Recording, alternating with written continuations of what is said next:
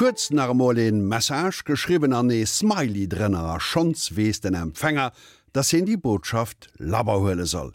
Emotikons geheieren Haut zum Alter vun der nonverbaler Kommunikation. Angelika Tommy erzählt die nächsten Minuten Geschicht von den echten Ströchmanager bis zu den Emotikons an Emojis, da am Kader von der Serie von Angesicht zu Angesicht. Kinder haben eine ausgesprochene Präferenz für Gesichter. Bereits wenige Wochen nach der Geburt können sie Menschen an ihren Gesichtern erkennen. Und im Laufe der ersten Monate lernen sie, die Gesichter anderer zu lesen und zwischen positiven und negativen Gesichtsausdrücken zu unterscheiden.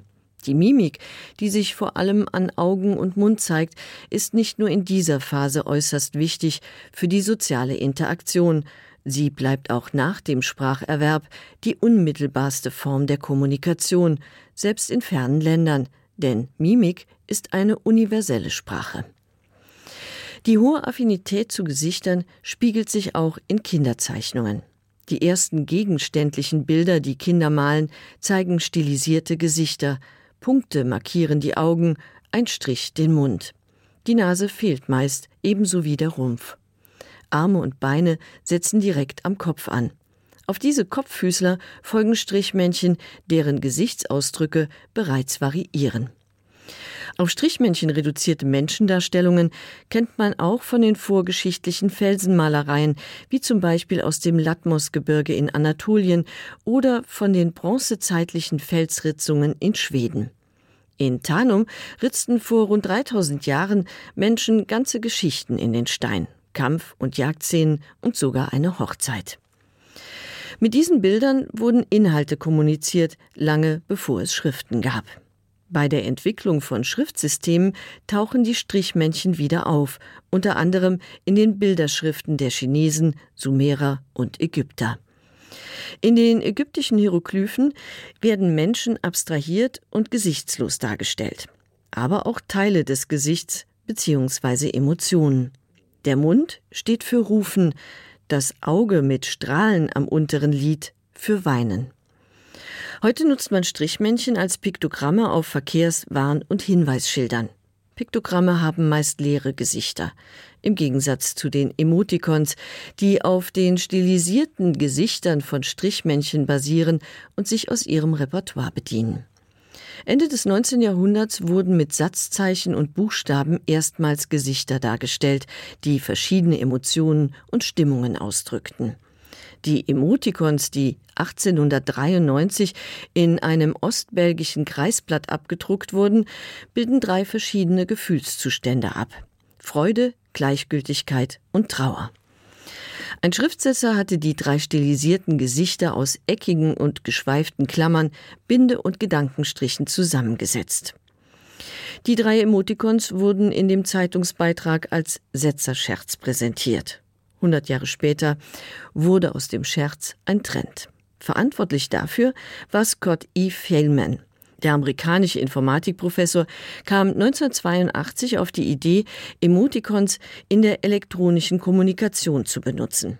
Damals steckte das Internet noch in den Kinderschuhen und der Umgang mit dem neuen Medium brachte trotz vieler Vorteile auch gewisse Schwierigkeiten mit sich. In dem Online-Forum, in dem Failman sich mit Kollegen austauschte, kam es immer wieder zum Streit, weil Kommentare missverstanden wurden.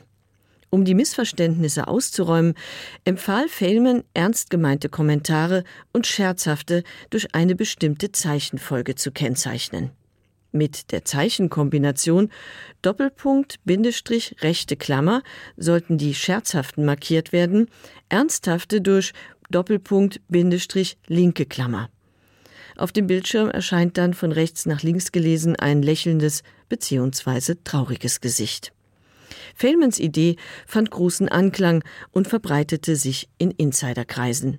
Im Laufe der Jahre entwickelten seine Kollegen dann immer kompliziertere Zeichenfolgen, um die verschiedensten Gefühlsäußerungen auszudrücken. Als das Internet Mitte der 90er boomte, begann der Siegeszug der Emotikons. Man mag sie albern finden oder nicht. Fakt ist, es war noch nie zuvor so einfach, via Schriftverkehr seinen Gefühlen Ausdruck zu verleihen. Man muss nur die Zeichenfolge Doppelpunkt und rechte Klammer in eine Tastatur eingeben und schon sieht man ein lächelndes Gesicht. Je nachdem, in welches Gerät man diese Kombi heute eintippt, verwandelt sie sich automatisch in eine Grafik, genauer gesagt den nasenlosen Smiley, mit dem der US-amerikanische Werbefachmann Harvey Ball 1963 seinen größten Coup landete. Ball erfand den Smiley für ein kleines Unternehmen. Das gelbe Grinsegesicht, das auf einem Button prangte, sollte für gute Stimmung innerhalb der Belegschaft sorgen. Der Smiley kam so gut an, dass er schon bald weltweit die Runde machte. Der Smiley, der Ende der 70er mehr oder weniger von der Bildfläche verschwand, feierte im Internet in den verschiedensten Variationen seine Wiederauferstehung. Seit Jahren sorgen Smileys unter anderem dafür, dass die Worte richtig rüberkommen. Jede Kommunikation, die nicht face-to-face -face abläuft, leidet unter dem Manko, dass die Informationen, die unsere Mimik nonverbal vermittelt, verschütt gehen. Dieses Manko lässt sich höchstens durch viele Worte ausgleichen. Doch in Internetforen, sozialen Medien und Chatrooms wird kurz und bündig kommuniziert.